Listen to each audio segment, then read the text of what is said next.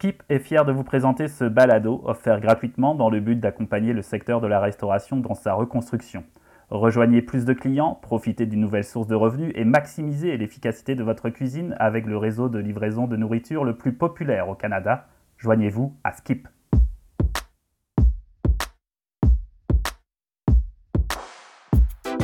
Bienvenue dans cette série de trois balados réalisés par HRI Mag en collaboration avec l'association Restauration Québec, l'ARQ, et consacrée à l'avenir de la restauration avec une vision franco-québécoise. Pourquoi franco-québécoise? Parce que les invités se trouvent des deux côtés de l'Atlantique. Pour discuter avec nous, Robert Dion, l'homme derrière HRI Mag depuis plus de 25 ans, grand connaisseur de la restauration au Québec, au Canada, en Amérique du Nord et grand voyageur à l'affût des dernières tendances internationales. Notre autre expert, à l'affût également des grands courants qui font bouger notre industrie, Bernard Boudboul, président fondateur de Gira, une entreprise qui s'est imposée comme la référence française en matière de conseil aux entreprises de l'industrie de la restauration hors domicile et de l'alimentation. Robert et Bernard ont invité deux restaurateurs, deux chefs propriétaires à se joindre à eux. Laurent Godbout du restaurant L'Atelier d'Archibald à Grande Bay est sur le point d'ouvrir deux autres établissements dans les prochains mois. Il nous en dira certainement plus. Laurent passe également beaucoup de temps en Floride et est attentif à ce qui se passe également du côté de New York. Notre deuxième grand témoin, c'est Olivier Nasty, chef français à la tête de la table d'Olivier Nasty, un restaurant deux étoiles au guide Michelin situé dans le magnifique village de Kaisersberg au cœur du vignoble d'Alsace dans l'est de la France. Dans ce premier épisode, nous discuterons de l'approvisionnement.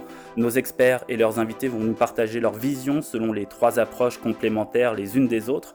Proposer le bon produit, la bonne formule au bon client dans le respect des normes de provenance, rapprocher l'approvisionnement de la destination finale du produit et enfin redéfinir la façon de calculer les coûts. La table est mise, je suis Nicolas Boulet, responsable des publications et du contenu numérique de l'ARQ. Bienvenue. Alors messieurs, entrons dans le vif du sujet. Je vous pose la première question. Autant le pouvoir d'achat d'un groupe est important, autant euh, trouver le fournisseur spécialisé est crucial pour se différencier. Pensez-vous que le meilleur prix est toujours la meilleure solution? Je suis, euh, je suis content que tu poses cette question-là en premier euh, parce que dans un contexte où on a toujours pensé que le meilleur prix était la solution, je pense que puis hors contexte pandémie, euh, la façon de calculer maintenant et la façon de, de, de, s'approvisionner a changé de façon euh, euh, incommensurable maintenant. Je, je m'explique, c'est que jadis, on était restaurateur, maintenant on est multifonctionnel dans notre établissement, donc on ne peut plus voir les approvisionnements comme simplement directement de la cuisine à l'assiette. Il faut prendre en considération énormément d'autres facteurs, la vente directe de produits préfinis, finis, cuits pour emporter local. Donc, le costing, puis on va en revenir, mais le costing a un rapport maintenant beaucoup plus étroit, ou l'évaluation du prix, par rapport à l'approvisionnement. On ne peut plus juste prendre un produit qu'on a établi son coûtant et le, et le mettre dans un événement multiplicateur. Ce que ça veut dire, c'est que le prix devient différemment évalué par rapport à son prix de vente et donc l'approvisionnement maintenant n'est plus juste une question de prix. Et euh, je me tourne vers Laurent parce que Laurent euh, a toujours été euh, quelqu'un pour qui le prix, le, coût des matières a toujours été important et la retransformation de, de, tout ce qui était autour de ça. Puis Laurent, on a souvent des conversations à ce niveau-là, au niveau du prix, puis je pense que tu es un peu de mon côté. Oui, il y a des choses à acheter au bon prix, mais il y a des choses qu'il faut vendre au bon prix aussi. Exactement. Ben, je pense premièrement que euh, la pandémie nous a fait ouvrir les yeux sur beaucoup de choses qu'on ne voyait pas nécessairement avant. Donc, euh, on va devoir euh, s'ajuster. Puis s'ajuster, ça veut dire aussi avec un ben, problème de personnel qu'on va parler un peu plus tard aussi. Donc là, on va être obligé d'acheter, d'après moi, certaines choses qui vont déjà être faites en, en pré-production, si on peut dire en partie. ça nous a fait aussi ouvrir les yeux sur le fait que avant, on achetait beaucoup de, de l'extérieur. Beaucoup de nouveaux petits agriculteurs ou de, producteurs euh, euh, vont et se sont développés dans les derniers mois au, Québec, entre autres. Donc, euh, on, va, on, retrouve beaucoup plus de produits de proximité que ce qu'on avait avant, si on veut. Et je pense que tout ça va faire ensemble qu'on va, on va devoir réajuster notre tir. On ne pourra plus dire on prend une marge de, de 25% ou 5 ça, ça va falloir se repenser au complet, en fait. Bernard, une, une, idée là-dessus, un sentiment sur euh, cette question-là?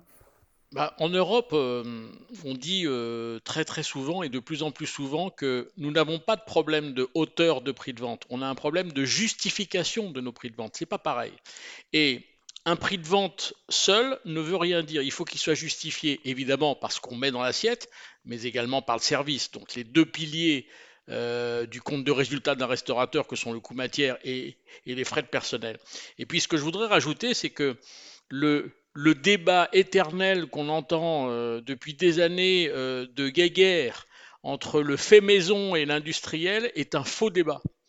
Aujourd'hui, il faut monter des cartes intelligentes, avec un assemblage intelligent à l'intérieur d'une cuisine, en faisant appel pour quelques petites choses à l'industrie agroalimentaire qui est montée en gamme ces dernières années, il faut quand même l'avouer, et puis des choses qu'on fait fait maison. Enfin bref, c'est de monter une carte aujourd'hui intelligente qui correspond à une demande des consommateurs et qui n'est pas passéiste, qui n'est pas non plus euh, euh, trop futuriste, parce qu'il il faut être on time, comme vous dites. Euh, il ne faut pas être ni en avance ni en retard. Euh, et, aujourd'hui, les cartes se montent de manière très différente, avec du partage, avec des plus petites portions, etc. On est, euh, les sauces sont en train de disparaître. Enfin, il se passe beaucoup de choses dans les cartes. Donc, il va se passer beaucoup de choses également sur la tarification, donc chez les fournisseurs chez qui on va acheter nos produits. Olivier, vous avez sûrement peut-être une vision peut-être un peu plus marqué vers le local que, que Bernard ou que Robert ou, euh, quel, est votre sentiment là-dessus? Moi, je pense que depuis, depuis quelques années, et je, je, je pense que c'est mondial, on a, on a un sourcing qui est devenu euh, très important. On a envie de savoir d'où vient le produit, on a envie de savoir euh, qui a élevé euh, euh, la vache qui, qui procurera le lait et où on va acheter ce fromage, qui a produit euh, ce légume qu'on va utiliser dans nos maisons. Enfin, tous les cas, euh, il y, a, y, a, bien longtemps que je suis installé, mais moi, c'est un travail que je fais depuis une vingtaine d'années. Et je trouve que euh, le confinement a, a, développé cette idée de, de, de, proximité, de sourcing des produits. Et je pense que, mais maintenant, vous, vous avez raison, j'ai un peu une vision un peu différente puisque j'ai une table dans laquelle euh, une clientèle vient chez moi pour dépenser un peu plus que la normale euh, dans, que dans d'autres restaurants. Donc, le sourcing du produit qui est plus cher à, euh, pour moi, dans l'approvisionnement, ne me fait pas peur d'acheter plus cher. Euh, je l'ai entendu tout à l'heure, euh, c'est Laurent ou Robert qui le disait, il faut le vendre au bon prix, ou Bernard aussi l'a évoqué.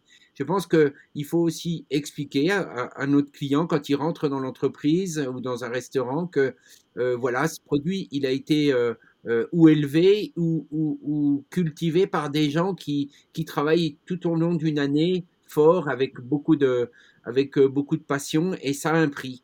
Voilà, ce sourcing-là, en tous les cas, le, le produit, aujourd'hui, pour moi, et je pense que la, la haute gastronomie aujourd'hui est la, la, la, la, belle restauration ou la vraie restauration euh, s'adosse à ça. C'est, je pense que les produits nobles sont en train de passer tout doucement et on, on a envie d'un sourcing, de savoir d'où ça vient, euh, qui l'a élevé, comment ça a été élevé. Ça a plus de valeur, ça a plus, à mon sens, ça a plus de valeur que euh, d'acheter un turbo et, et, mettre du caviar dessus. C'est très bon, hein, j'adore ça on soit clair, mais euh, euh, il y a beaucoup plus de valorisation de, prendre un produit basique et de l'emmener dans, dans un côté gustatif exceptionnel.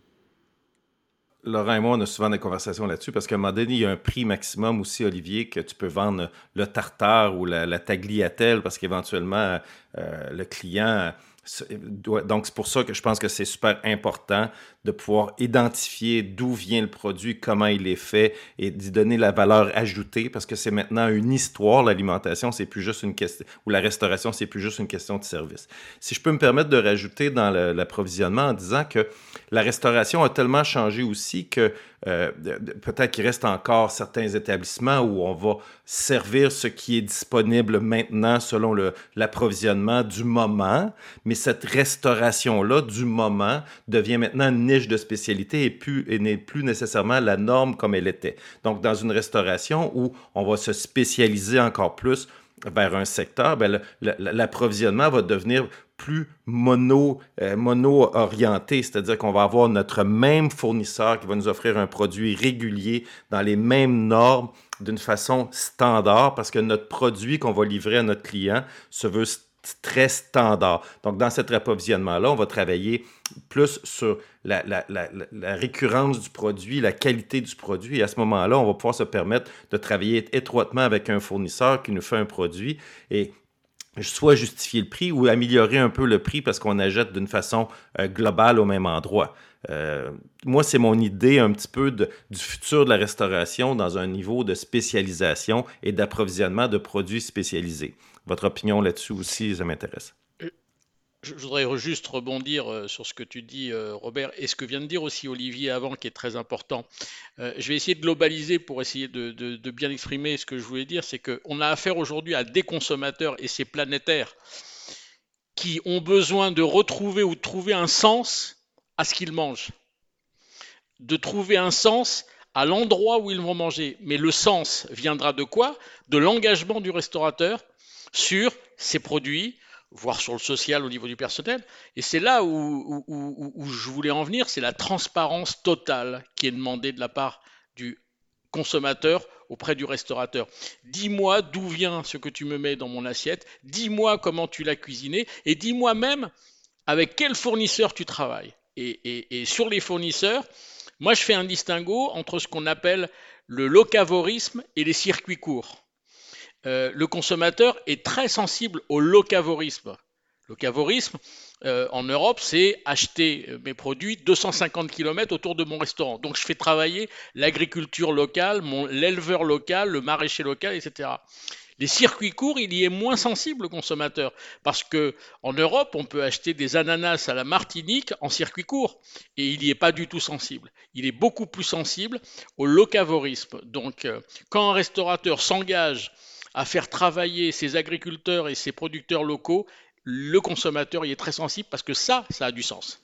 Avec la saisonnalité, avec la saisonnalité, faut, euh, on a marqué fortement la saisonnalité ces dernières années et c'est vrai que euh, on pouvait trouver un peu de tous les produits et, on aimait aller chercher tous les produits il y a 20 ans en arrière. Aujourd'hui, euh, les gens veulent consommer dans la saison, le produit au mieux de la saison. Et c'est là où il a le meilleur goût en plus. Vrai. Est-ce que pour vous, Bernard, euh, Olivier, Laurent, Robert, c'est l'avenir de l'approvisionnement, c'est-à-dire une sorte de, mix peut-être entre des, produits un peu plus standards ou euh, standardisés, puis euh, une approche plus locale envers les fournisseurs et plus, plus proche? En fait, moi, ce que j'ai remarqué, c'est quelque chose qu'on voit déjà beaucoup depuis plusieurs années au Japon, tous les pays nordiques aussi, c'est quand c'est le temps des betteraves, tous les restaurants ont des betteraves sur le menu. C'est la même chose avec les asperges, c'est la même chose avec les fraises. Demande-moi pas des ananas, si c'est pas le temps des ananas, tu n'en auras pas. Donc, je pense que ça, on le voit de plus en plus euh, euh, au Québec aussi, parce que justement, on sent une pression de, la clientèle euh, qui vient de manger au restaurant, qui dit c'est le temps des asperges, elles veulent goûter des bonnes asperges, pas des asperges qui viennent du Mexique ou d'ailleurs, elles veulent celles qui, ont été, qui sont poussées dans le champ, juste en arrière, chez chez les, artisans autour de chez nous. Donc, on n'a pas eu le choix, je pense, de s'adapter à ça parce que la clientèle s'attendait à ça, en fait. Mais pour une clientèle, pour une restauration qui va mettre au menu, qui va changer ses menus, mais si je suis, euh, euh, pour te nommer au tacos, puis que je veux un produit similaire toute l'année et que ma salade, je dois en mettre quand même à l'intérieur de mon tacos, comment je fais pour être euh, organisé pour avoir un approvisionnement, pour être, euh, respecter le, le, cavorisme dans un concept où je vends toujours la même chose à l'année. Euh, si, je fais, si je suis un restaurant de cheesecake puis que je vends des fraises sur mon cheesecake, c'est plus compliqué. Comment vous voyez ça? Puis ça, c'est, je pose une question, Nicolas, en même temps, mais j'ai des réponses, mais j'aimerais avoir les réponses d'autres personnes à ce niveau-là. Ben, je ne sais pas si je peux prendre la parole, mais faire un produit avec une idée, une recette qui vient des, quatre coins de la planète, on peut le rendre un peu locavore avec un seul produit. Vous, vous, par exemple, vous parlez de salade, et eh ben ma foi, vous faites un tacos et puis vous mettez la salade que le producteur à côté de chez vous en sert naturellement l'hiver, on le sait bien. avec un mètre de neige, on sait qu'on peut pas faire de salade, mais à un moment à un autre, on peut pas être non plus complètement, euh, euh, euh complètement, euh, je trouve pas le mot, mais on, on peut pas que que vouloir des choses qui poussent dans, les prés en plein été. Quoi. Je veux dire, il faut, il faut accepter de manger une salade qui vienne. Il y a des gens qui respectent, qui sont respectueux en dessous une serre. Mais je trouve que c'est marrant de dire, vous travaillez une recette euh, je sais pas, exotique, et puis vous, vous, euh, vous, vous, lui donnez un accent euh, régional avec un produit qui vient juste à côté de chez vous, et vous lui donnez bien cette, euh, cette, cette importance. Quoi. La, la notion locavore, globavore. On veut voyager le monde, mais manger des produits locaux. Ouais, c'est un peu ça. Ouais, ouais, ouais, Maintenant, on sait tous faire. On, on, on cuisine facilement la cuisine, la cuisine du monde. On la connaît plutôt assez bien, quoi. Hein. Est-ce que euh, l'avènement, disons, ou la prépondérance de la livraison ces derniers mois qui pourrait perdurer, est-ce que ça change quelque chose dans les méthodes d'approvisionnement et vos sources d'approvisionnement, par exemple, euh, Laurent? Est-ce que ça a changé quelque chose? Ben, ça a changé. C'est sûr que nous, par exemple, où est-ce que tout pratiquement arrivait à tous les jours, il a fallu se réajuster parce que les, fournisseurs livraient seulement deux fois par semaine. Donc, euh, on a dû se mettre un peu up-to-date, si on veut, dans, ça. Donc, de se réorganiser un peu, un peu comme dans à peu près tout ce qu'on touchait. Donc, on, on, a juste réorganisé notre système de, de commande, en fait. Et là, maintenant, ben, on sait qu'on on va s'habituer à ça parce qu'en fait, c'est une gestion, mais c'est une gestion de temps euh, qui On s'habitue à faire ça qui fait qu'on passe moins de temps en chambre froide, par exemple, à placer les produits parce qu'on va commander. Euh, on espère pouvoir recommencer à trois fois semaine bientôt. Euh, mais c'est sûr qu'au début, ça a été un petit peu d'adaptation parce que les poissons étaient habitués d'arriver tous les jours, mais là, les livreurs ne livraient plus, donc ça devenait complexe. Ben, moi, si je peux ajouter aussi au niveau de l'approvisionnement, puis Nicolas, on parle aussi dans le contexte que maintenant, on a ajouté énormément de produits jetables, de produits de transport. avant ça, la bouffe, c'était servi dans une assiette. Maintenant, c'est servi de moult façons, euh, dans, dans un emballage de carton, de papier, d'aluminium, de plastique. Donc, euh, cet approvisionnement-là a changé aussi. Puis, on a vu euh, énormément d'établissements rechercher des produits innovants changeant, biodégradable, compostable. Et, ça a amené aussi d'autres soucis quand on parle de, remplir les poubelles et de, voir des, choses partout dans, traîner ou pas, savoir si sont recyclés. On a publié un article hier sur justement sur le sujet. Mais euh, en tant que restaurateur, en tant que consommateur, on doit être averti que ces produits-là changent. Mais comme, comme comme vous, restaurateur, je pense que vous avez dû vous adapter aussi à, mettre des boîtes qui, avaient. déjà de l'espace, c'était compliqué de mettre des boîtes d'emballage dans des endroits et de comprendre qu'il ne faut, pas en manquer, donc il faut en commander plus. Parce que ce, phénomène de, de, livraison va être là pour rester aussi. Donc, des boîtes à livraison, il va falloir en garder encore et les personnaliser. la livraison, euh, si on parle non pas de livraison de fournisseurs, mais livraison B2C, euh, en Europe pose un gros problème, c'est que la restauration avec service à table s'est mis à faire de la livraison, s'est mis à faire de la vente emportée ou du click and collect, ou s'est même mis à faire du drive, mais elle n'y était pas préparée en termes de packaging. Euh, il y a un 3 étoiles au guide Michelin en France que je ne citerai pas, qui s'est lancé dans la livraison euh, dès mars 2020, début de la pandémie, et qui nous livrait une très haute qualité de produit dans du plastique qu'on trouve même pas dans la grande distribution. Même la grande distribution est plus jolie. Donc là, il y a quelque chose qui ne va pas. Il faut faire très très attention quand hum, des cuisiniers de haut niveau proposent de la livraison aux particuliers euh, ou aux entreprises et proposent du click and collect. Je dis attention, euh, d'être cohérent jusqu'au bout par rapport à son image et à sa qualité. Attention, tout ne se livre pas, tout ne se transporte pas. Il y a des produits qui arrivent froids, qu'on réchauffe mal, des produits qui arrivent et qui ont bougé. Il faut faire très attention à la, livraison et au click and collect. Tout, enfin, nous, on conseille aux restaurateurs de travailler sur des cartes plus courtes, des cartes transportables et, travailler le packaging. Franchement, il faut travailler le packaging. Parce que quand McDo fait de la livraison, ça pose pas de problème, on est habitué. Mais quand euh, un 3 étoiles au guide Michelin fait de la livraison, il faut faire très attention au packaging, au cérémonial, à la personne qui livre. Enfin, il y, a beaucoup de choses. Il y a beaucoup de choses qu'il faut voir. Mmh. Olivier, vous allez pouvoir rebondir là-dessus parce que vous vous êtes mis, vous, à, à la livraison, euh, un restaurant 2 étoiles. Comment ça s'est passé?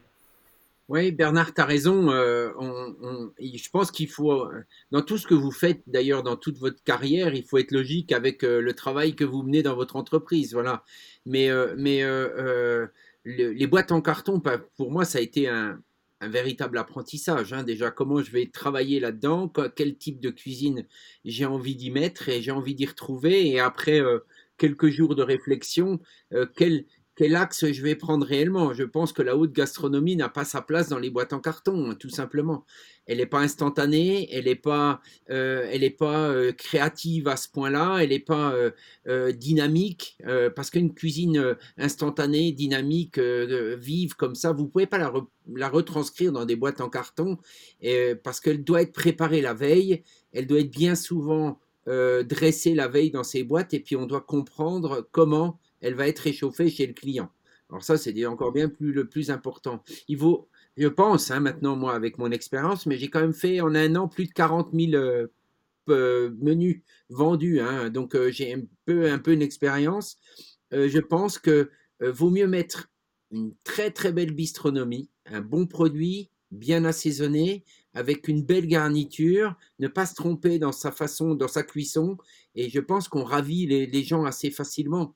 Mais euh, c'est vrai que euh, les boîtes en carton ou, le plastique, alors euh, je pense que là, le plastique n'a plus sa place aujourd'hui dans le dans, le clic dans les dans les dans la vente à emporter c'est clair hein, on n'a pas besoin d'être une un haut gastronomie en haute gastronomie pour le comprendre euh, moi j'ai fait le choix de faire de l'écolabel avec euh, papier mâché plutôt sympa. On les voit partout d'ailleurs aujourd'hui.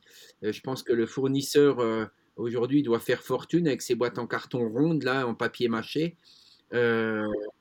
J'ai commencé ça au mois de, de, mars l'année dernière, fin mars, et puis, euh, et puis aujourd'hui, on dresse tous dans ces boîtes. Alors aujourd'hui est venu d'autres concepts, euh, mais, mais euh, voilà, il est temps qu'on en sorte d'ailleurs, hein, ça suffit. Alors, petite réflexion, excuse-moi Robert, je ne sais pas si aujourd'hui, mon entreprise, hein, j'aimerais comprendre, je ne sais pas si la vente à emporter va continuer après le redémarrage normal de nos affaires. Ça, je suis pas convaincu. J'aimerais bien le voir, mais je pense que euh, tout va se stopper au premier confinement quand on a repris le travail. Tout s'est stoppé du jour au lendemain. Alors, est-ce que ça va continuer? Ça, j'en suis pas sûr. Je pense que pour compléter ce que vient de dire euh, euh, Olivier, je pense que la restauration avec service à table qui s'est mis à faire du click and collect et de la livraison va redescendre quasiment à zéro en click and collect et en livraison. En revanche, la restauration rapide, qui faisait déjà du click and collect et de la livraison, va s'intensifier en livraison et en click and collect. Donc il va y avoir un vaste communicant qui va s'opérer parce que la restauration avec service à table que tu pratiques, Olivier, comme tant d'autres, la véritable expérience se passe dans ton restaurant. Elle ne se passe pas chez moi à la maison ni au bureau.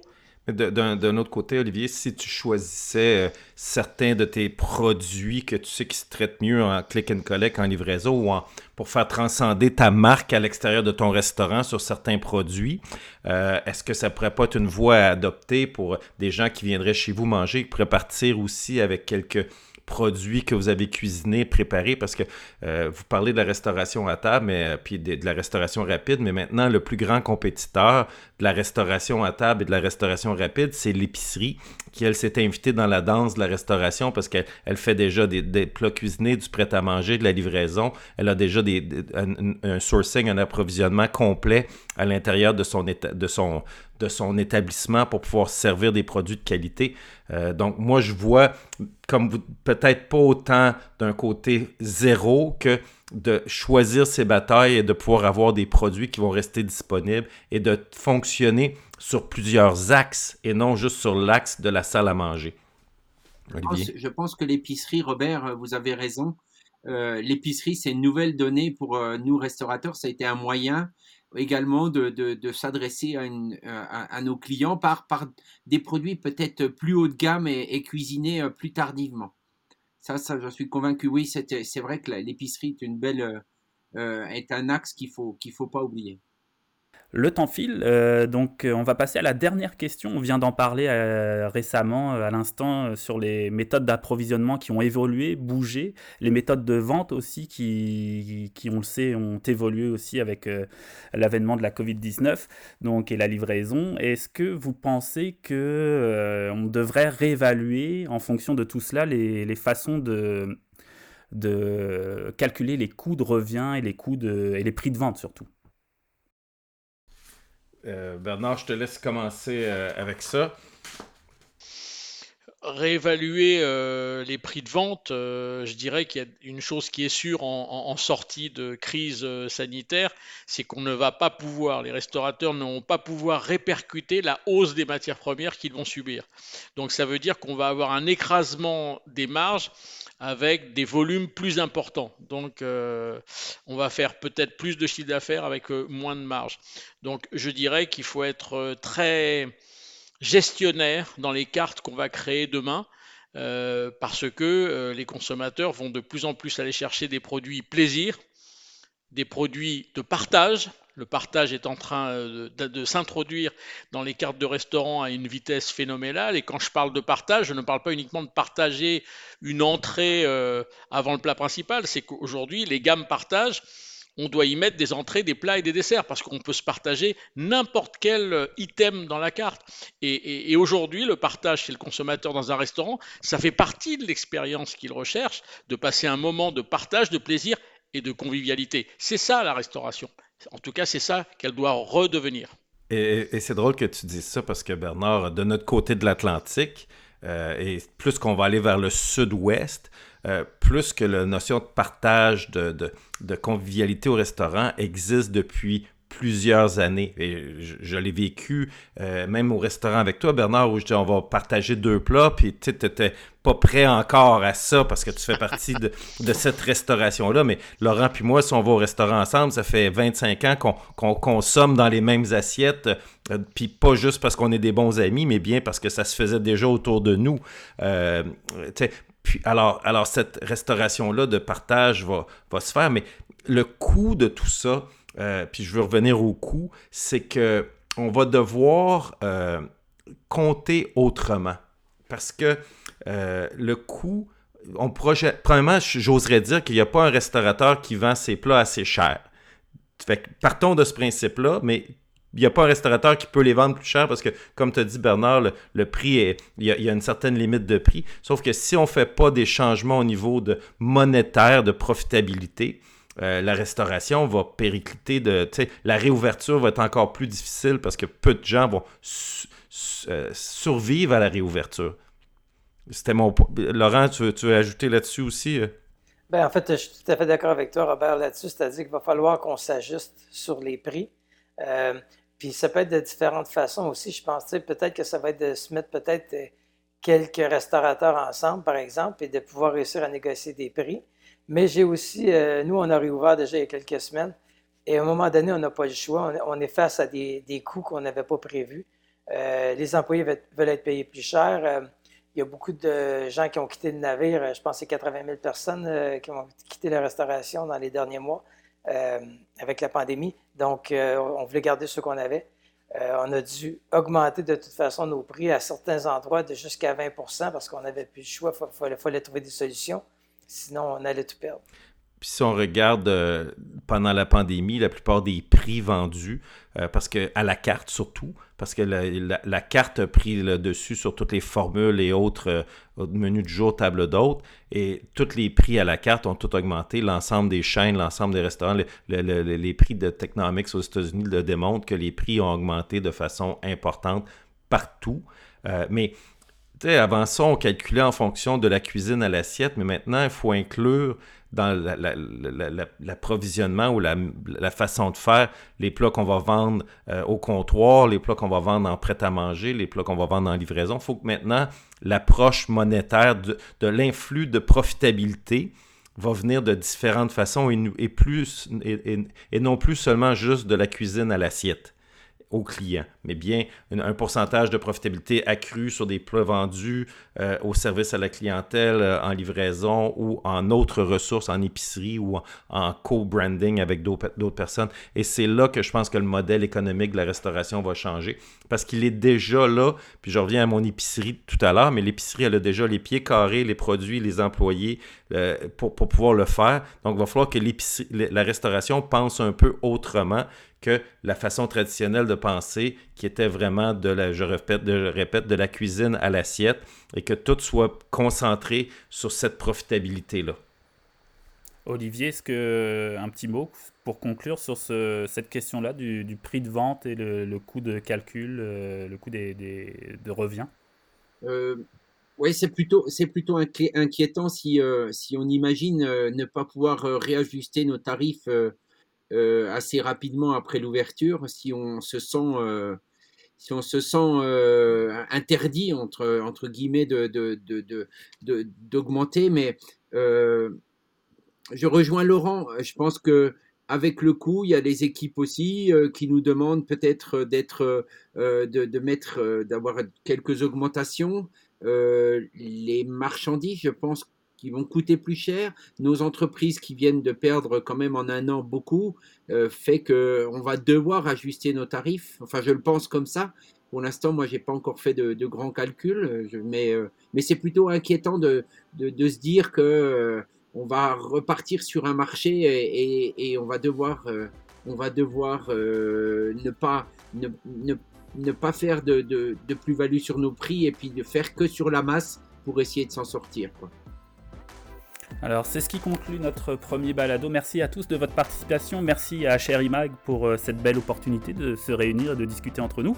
Et puis n'hésitez pas à écouter nos deux autres balados sur les ressources humaines, on vient d'en parler euh, à l'instant, et sur le positionnement de la restauration et de vos établissements. À bientôt.